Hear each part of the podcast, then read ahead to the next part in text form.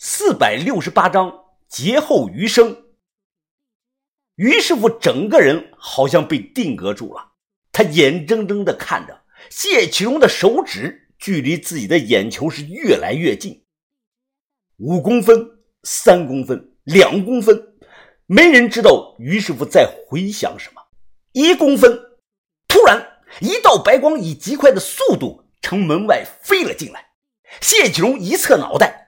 这道白光嗖飞了过去，最终入墙三分。那是一把刀，一把看起来小巧玲珑，实际上无比锋利、闪着寒光的蝴蝶刀。哲师傅看到门口站着的人，我瞬间大喜。谢启荣推开于师傅，他转头饶有兴趣地盯着门口的哲师傅看。哲师傅，你不是接任务出去了吗？哲师傅面色平静，嘎吱窝夹着那本书，他似乎并不害怕谢启荣。哲师傅咧着嘴笑了：“呵呵，云峰啊，你真是不让人省心啊！幸亏冰爷这次及时的通知到了我。你们走吧，以后没有什么必要，尽量不要过来。”走！谢启荣哈哈大笑：“哈哈哈哈！老夫。”我不同意，向峰峰的命是我的，今天就算天王老子来了也没有用。腋下后书掉落，像变魔术一般，哲师傅手中突然多出了三把泛着寒光的蝴蝶刀，刀刃全部弹了出来，一瞬间森然杀气弥漫。这就是一个习武人的气场，当这种气场足够强大，其他人都能感同身受到。我猜刚才于师傅之所以不敢乱动，就是因为他感受到了谢启荣近身的气场。如果比喻形容谢启荣的气场是既混乱强大又疯狂，那哲师傅的气场就是修罗。哲师傅淡淡的看着谢启荣：“副会长啊，要动手的话，我奉陪。我要是豁出这条命，我有五成的把握能杀了你。”你想赌一把吗？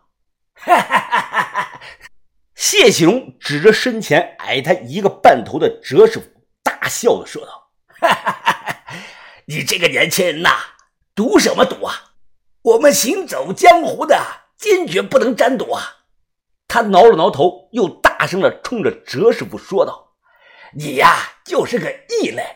你的小刀的确让老夫感到棘手，要是一不留神。”没准儿，就真让你他妈给拉屁眼了！这谢师傅大手一挥，今儿个玩的高兴，卖给你一个面子，你们两个傻子走吧。哲师傅给我们眼神示意，让我们赶快走，因为谢启荣变化无常，他这一秒正常，或许下一秒就不正常了，所以要抓住机会。我忙扶起受伤的于师傅，向义庄外走。喂喂！小峰峰，小峰峰，记住了，我只说一遍。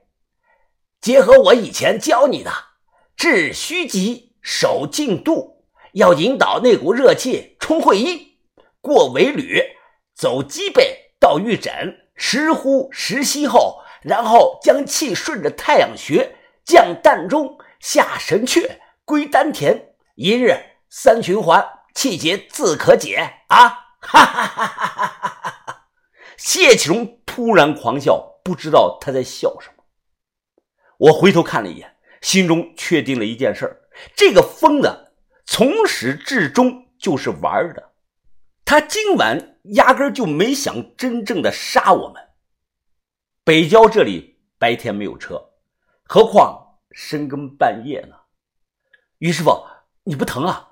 我看你这个胳膊要赶快找个诊所治一下，别再留下什么后遗症了。现在于师傅左臂弯折的吓人，一看就是严重的骨折，但他全程没有喊过一句疼。不碍事儿我能捡回来一条命就是万幸了。于师傅从黄布包里掏出个扁铁壶的酒瓶，拧开这个瓶盖，猛灌了两口。于师傅擦擦嘴，啊，真是百闻不如一见啊！谢启荣强的可怕。我的点打功已经练到了大后期，没想到竟然对他一点用都没有。恐怕就算我师傅来了，也不是他的对手啊！谢启荣是当今救武会的扛把子，不强就怪了。能和他对标的，只有史无常那种人。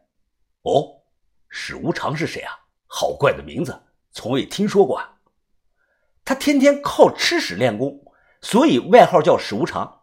其实他的真名叫郑大强，原来是佳木斯精神病院六大高手之一，也是当今长春会的第一高手啊！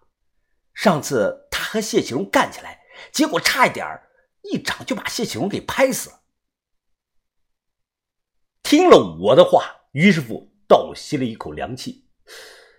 江湖上竟然还有这么多我不了解的高手，刚才那个叫哲武的也很强。人外有人，天外有天呐！我这些年来游历江湖的见识还是少，看来要重新修行了。我点点头，云师傅，你知道怎么能快速的变成谢启荣这样的强者吗？他摇了摇头，酒还好点色真是一把刮骨刀啊！最后刮的你骨头都软了，自然就打不过别人。所以你必须要戒色才行啊！于师傅。低头沉思，啊，我知道咱们男人完全戒色呢有困难，但就拿于师傅你来说吧，你现在有咸水嫂一个就行了，哎，以后千万别去那个找鸡嫖了，那些职业的鸡都不干净，万一你染上病，哎，那不就完蛋了吗？我带套，我靠，这不是带套不带套的问题啊，这是关乎到你以后能不能变强的问题。谢启荣六十年他都不泄精气啊！要我说，你和咸水嫂啊，一个月同房不能超过两次。你要保存精力，多多练武，早睡早起，这样啊，你肯定会越来越强，最终能超过谢启荣的。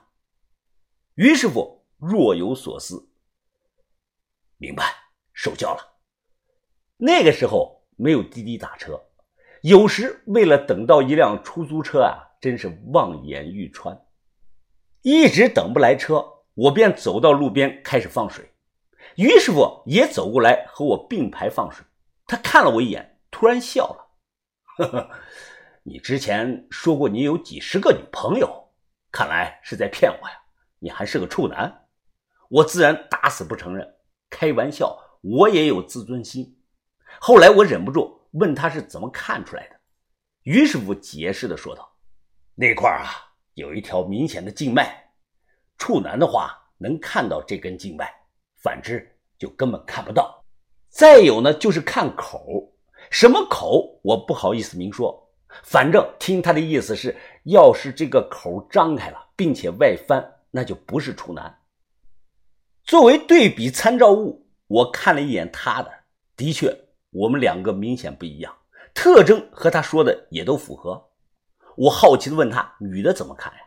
就是在不打扰对方的情况下，看对方是不是厨。”于师傅告诉了我五点窍门。比如说，路上走过一个女的，我们就远远的看着，按照于师傅教的五点窍门一一的去对应，那就能知道这个女的有没有过经历。不敢说是百分之百的准，但敢说是百分之九十的准。总结就是。一看走路的姿势，二看眼角，三看耳垂，还有两个关键点为了不惹麻烦，我选择暂时保密。